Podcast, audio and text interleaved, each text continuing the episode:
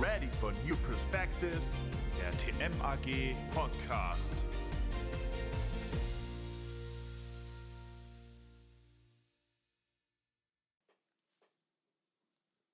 Hallo, liebe Zuhörerinnen und Zuhörer.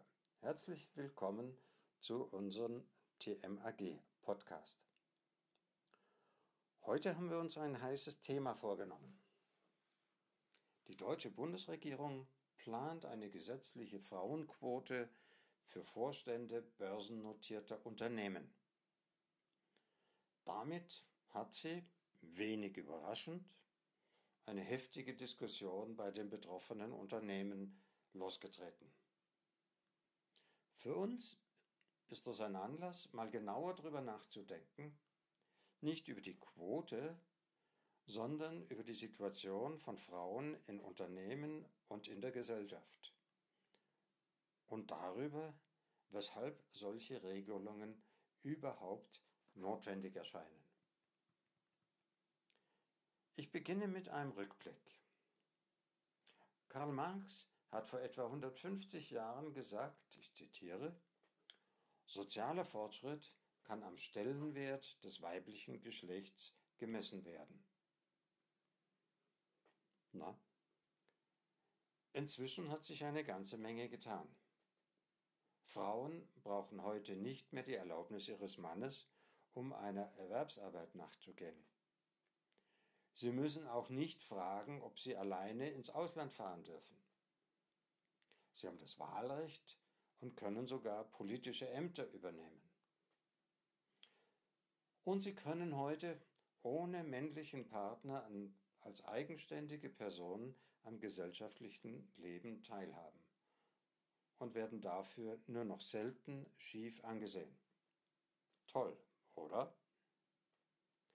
Ein leichterer Zugang zu Bildung und zu anspruchsvolleren Berufen, Methoden der Empfängnisverhütung, ein faireres Familienrecht, Frauenförderpläne und dergleichen mehr haben die Chancen der Frauen für ein selbstbestimmtes Leben deutlich verbessert. Gleichzeitig haben sie deren Selbstbewusstsein gefördert. Frauen sind dadurch energischer geworden. Und diese Energie wird auch an die nächste Frauengeneration weitergegeben.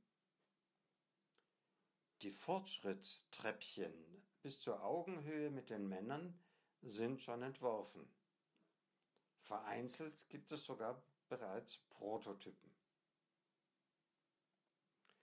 Aber noch braucht es offenbar eine ganze Menge Zeit und Geduld, bis wir verstehen, was Karl Kraus vor vielen Jahren bereits festgestellt hat. Die Frau ist da, damit der Mann durch sie klug werde.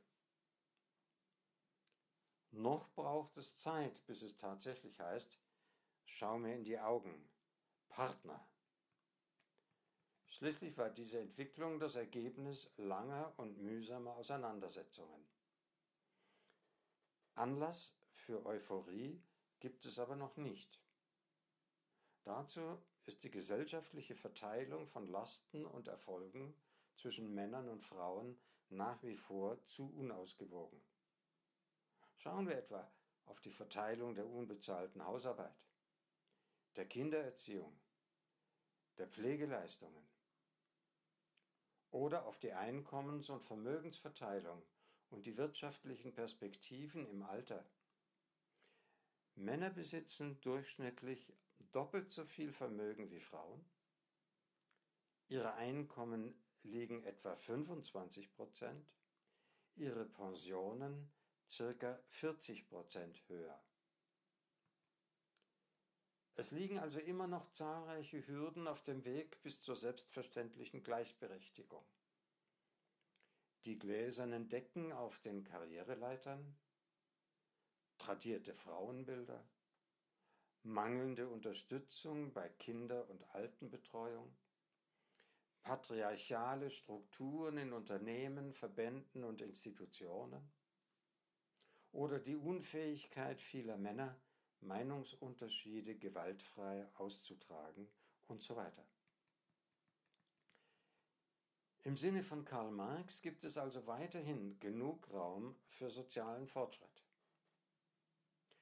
Als begeisterter Opa von drei Enkeltöchtern wünsche ich Ihnen, dass Sie in eine Gesellschaft hineinwachsen, in der Sie aufgrund Ihrer Werte, Ihrer Talente, Ihrer Leistungen, Ihrer Persönlichkeit Ihre Chancen in vollem Umfang wahrnehmen können. Und als Wirtschaftswissenschaftler hoffe ich, dass diese Gesellschaft zugleich Bedingungen sichert, die es erlauben, die vielen schlummernden Potenziale von Frauen tatsächlich zur Entfaltung kommen zu lassen. Muss das wirklich eine utopische Perspektive bleiben?